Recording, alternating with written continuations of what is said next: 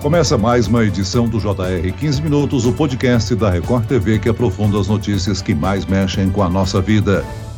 No Rio de Janeiro, um serviço itinerante do Tribunal de Justiça ajuda pessoas que passaram a vida inteira na invisibilidade a ter uma certidão de nascimento.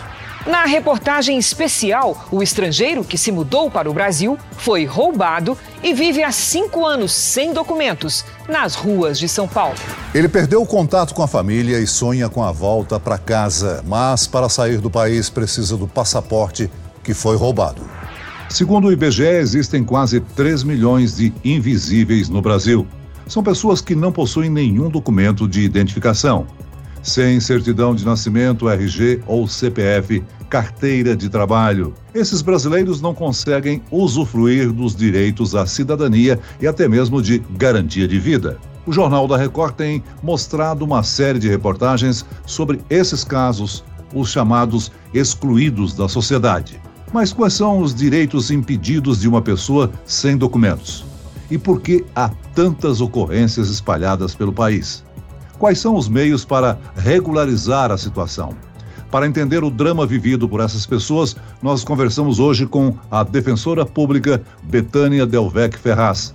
Bem-vinda, doutora. Obrigada, agradeço a oportunidade de estar aqui hoje com vocês e poder contribuir com essa temática. Quem nos acompanha nessa entrevista é a repórter da Record TV, Ingrid Gribel, que está produzindo a série de reportagens sobre o assunto para o Jornal da Record. Ingrid, essas pessoas oficialmente, elas não existem, não é? Oi, Celso. Oi, Betânia. Pois é, a pandemia do coronavírus aqui no Brasil revelou uma grande parcela de pessoas invisíveis. Com a criação do auxílio emergencial, na época, o número de pessoas em vulnerabilidade social e sem documentação ficou ainda mais evidente.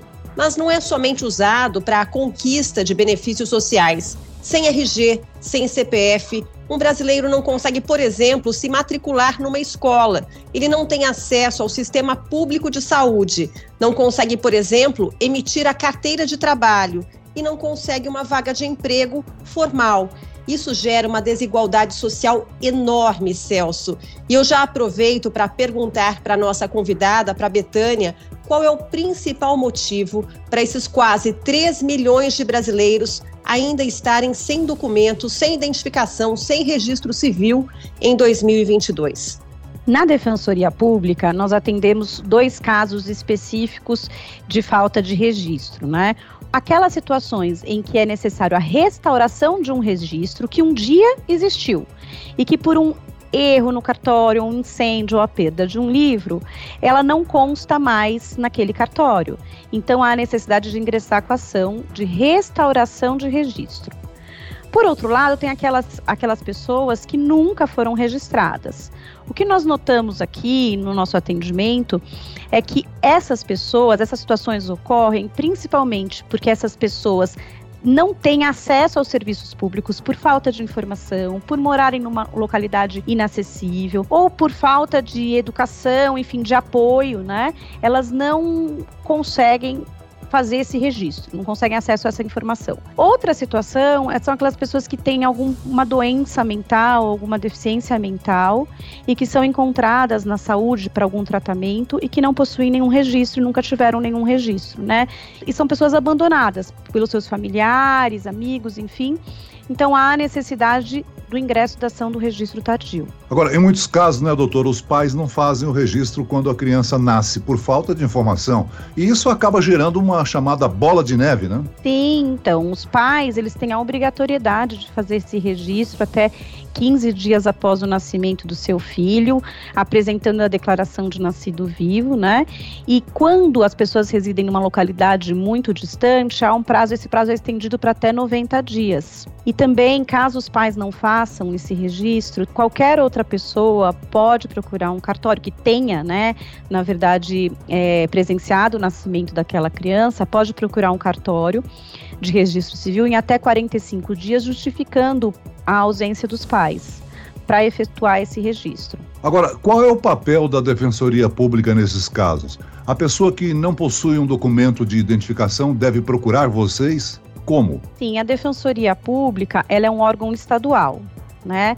Então, na verdade, cada estado tem a sua forma de contato. Aqui no estado de São Paulo, a Defensoria Pública pode ser acessada por meio de um telefone 0800 773 4340 ou pelo site, nós temos um assistente virtual, site www.defensoria.sp.def.br. A Defensoria Pública, ela prima pela solução extrajudicial de conflitos. Então, antes da propositura de uma ação como a de registro tardio, nós fazemos uma busca em vários cartórios, na corregedoria do Tribunal de Justiça daquele estado onde a pessoa informa que nasceu. Nós procuramos todos os institutos de datiloscopia, né, da Polícia Civil de cada estado, para tentar verificar se já não foi feito algum RG da pessoa. Procuramos informações em eventuais escolas que essa pessoa tenha passado, algum tratamento, alguma UBS que ela tenha passado, se ela já teve registro de carteira de trabalho. Então é feita uma busca antes e cessada essa busca e ela sendo infrutífera nós ingressamos com a ação de registro tardio. É um processo muito demorado para chegar até a defensoria, tem fila, por exemplo, e nem todo mundo tem o um, um incentivo, o conhecimento, a informação para procurar justamente a defensoria e resolver essa questão da identificação. Então, a Defensoria Pública, ela também, além desses dois canais, para a população em situação de rua, nós temos oferecido algumas outras portas de entrada, nós temos um contato muito grande com os equipamentos que atendem essas pessoas mais vulneráveis, né, tanto da saúde como da educação, e elas têm o nosso acesso, um acesso mais facilitado para a Defensoria Pública, além de termos atendimentos itinerantes. Então, nós participamos de inúmeros mutirões. Fomos até a Cracolândia recentemente, participamos de um mutirão na Praça da Sé. Então, a gente se faz presente através de uma van móvel nesses atendimentos de pessoas mais vulneráveis que têm mais dificuldade de acessar a Defensoria. A senhora já falou mais ou menos sobre o processo, né? Agora eu pergunto, em média, é demorado para emitir esse documento? tudo depende das informações que a pessoa consegue nos dar, né? Então, quando essa falta de informação decorre de uma doença mental, de uma deficiência mental, é mais difícil a obtenção de informação, né? Porque a gente não tem nem as informações fornecidas pela própria pessoa. Agora, quando a pessoa consegue se comunicar e a gente consegue entender aonde que ela nasceu, se ela por acaso sabe aonde estudou, se por acaso ela tem irmãos, ela tem outros familiares. Então, tudo depende das informações que essa pessoa é capaz de nos fornecer ou das pessoas que a cercam e dos documentos que ela possui ou que são passíveis de localização. Então não dá para fixar um prazo, né? Depende muito das informações que nós temos e os casos são os mais diversos. Agora, doutora, o Jornal da Record mostrou o caso de um homem que foi dado como morto e hoje ele luta para provar que está vivo. Isso é algo comum? Qual o processo para reverter? Não é algo comum, mas acontece em algumas localidades onde esse registro não é tão facilitado, né? Ou a pessoa mora muito distante ou não tem acesso aos serviços públicos. E aí é possível a realização do registro tardio e a necessidade da pessoa provar em juízo que ela está viva. Por quê? Porque os cartórios eles gozam de fé pública. Então todas as informações são verossímeis e para isso há necessidade de um juiz constatar por meio de provas a veracidade daquela informação que aquela pessoa não se trata daquela pessoa morta, falecida. Né? Então, por isso que há necessidade de passar por um juiz quando esse registro consta de forma equivocada. Esse caso que o Celso citou, né, esse exemplo, é o Damião. Ele está lutando aí há 20 anos para provar que está vivo, não consegue se casar no papel, se casar no civil. Tá difícil arrumar um emprego, já foi demitido sete vezes por conta desse atestado de óbito emitido em nome dele. E tudo isso, claro, reflete na família também. Ou seja, é um problema que atrapalha a vida do cidadão de uma maneira muito intensa. Afeta também quem está muito próximo, né? Outras pessoas. Sim, com relação a esse caso específico, em razão de ser um processo em que há um advogado particular que cuida desse caso, eu não posso comentar, mas eu posso relatar um outro fato bem recente, uma situação muito recente e mais complicada ainda que essa, para vocês entenderem a complexidade mesmo dessa questão. Nós tivemos uma pessoa que, uma mãe, que ela foi vítima de trabalho escravo na sua juventude e por isso ela não registrou né, o, o nascimento do seu filho. O filho cresceu e ela nos procurou para ingressar com a ação de registro tardio. Mas nesse meio tempo, o filho faleceu. Então, ele não tinha nem registro de nascimento e a gente não conseguia fazer o registro de óbito. Então, houve a necessidade de se ingressar com uma ação de registro tardio e registro de óbito tardio para conseguir regularizar tanto o nascimento como a morte daquela pessoa. Então, até na morte influencia, porque para você ter o registro de óbito, há necessidade de ter um registro de nascimento anterior. Doutora, nesse caso do Damião, os advogados abriram um processo para tentar provar que ele está vivo. A nossa equipe do Jornal da Record recebeu informações de que o caso foi para julgamento. O que, que, pode acontecer agora? Será que o Damião vai conseguir provar que está vivo? Eu espero que sim, né? Na verdade, tudo depende das provas que tem nesse processo. Ele segue normalmente o mesmo trâmite, né? Que é ouvir a parte, comprovar, dar oportunidade de comprovação dos fatos, há uma sentença e posteriormente é possível recorrer dessa, dessa decisão para um tribunal de justiça.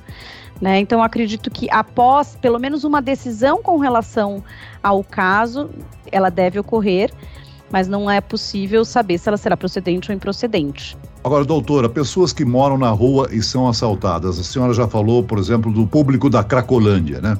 Elas não têm condições de buscar novos documentos. Há um mapeamento desse público? O que elas precisam fazer? Então, nós temos um contato muito próximo com essas pessoas. Nós temos um atendimento itinerante no centro de acolhida todos os meses. Então, cada mês nós estamos num centro de acolhida ou, por exemplo, na praça, né, Praça Princesa Isabel, para que essas pessoas, direcionando essas pessoas para os serviços, então, além de dar orientação jurídica, nós direcionamos para os serviços, elas devem procurar os centros POPs, que nós chamamos, né, que são espalhados por, por toda a capital. Elas precisam estar vinculadas, ter algum vínculo com a rede de serviços, rede de saúde, né, principalmente, para que essas assistentes sociais do município possam ajudar aquela pessoa a conseguir encontrar o seu documento. Então, a primeira, a primeira busca é de encontrar um documento que existe. E caso esse documento não exista ou haja uma dificuldade para obtê-lo, a rede tem os canais é, certos, corretos, para procurar a Defensoria Pública e nós passamos a colaborar na obtenção desses documentos, que, se for necessário, com o ingresso da ação de registro tardio ou restauração de assento de nascimento. Entre essas pessoas invisíveis, nós temos os refugiados, né, que vêm de várias partes do mundo, muitas vezes sem entender a nossa língua, sem emprego, sem documentos, para usufruir dos direitos e acabam esquecidos. É o caso de um holandês que o Jornal da Record mostrou é um outro problema social grave. Como é que funciona o atendimento ao estrangeiro? O atendimento ao estrangeiro, ele é fornecido pela Defensoria Pública da União. É uma Defensoria Pública especializada nessas questões. E aí toda a situação para regularização, né, da naturalidade, se por acaso não for possível é, por meio da Polícia Federal, de forma administrativa, esses casos são encaminhados para a Defensoria Pública da União, que também participa desses inúmeros mutirões, tem atendimentos também no centro, já nos centros POP, semanalmente, para justamente colaborar na legalização dos documentos dessas pessoas. Os brasileiros que conseguem emitir os documentos, regularizar tudo isso, para eles é uma conquista. Como é que a senhora definiria? É um recomeço de vida? Sim, é sempre emocionante até para nós, operadores do direito, quando é, nós contribuímos para que a pessoa se reconheça como indivíduo. E ela passa a existir na sociedade, passa a ser reconhecida pelas pessoas, começa a construir né, os, seus, os seus vínculos familiares, né, porque se reconhece no meio familiar e passa a ter direitos, né, direitos a receber benefício, direitos à carteira de trabalho, passa a poder trabalhar registrado. Então, ela é inserida de fato, né, na sociedade. Muito bem, nós chegamos ao fim desta edição do 15 Minutos. Eu agradeço as informações, a participação da defensora pública, doutora Betânia Delvec Ferraz. Obrigado, doutora. Eu que agradeço a oportunidade. A Defensoria Pública do Estado de São Paulo fica à disposição tanto dos senhores como dos ouvintes. E agradeço a presença da repórter da Record TV, Ingrid Gribel. Obrigado, Ingrid. Muito obrigada, Celso. Obrigada, Betânia. Sempre um prazer participar. Esse podcast contou com a produção de David Bezerra e das estagiárias Kátia Brazão e Larissa Silva. Sonoplastia de Marcos Vinícius. Coordenação de conteúdo Camila Moraes, Edivaldo Nunes e Deni Almeida. Direção editorial Tiago Contreira. Vice-presidente de jornalismo Antônio Guerreiro. E eu, Celso Freitas, te aguardo no próximo episódio. Até lá.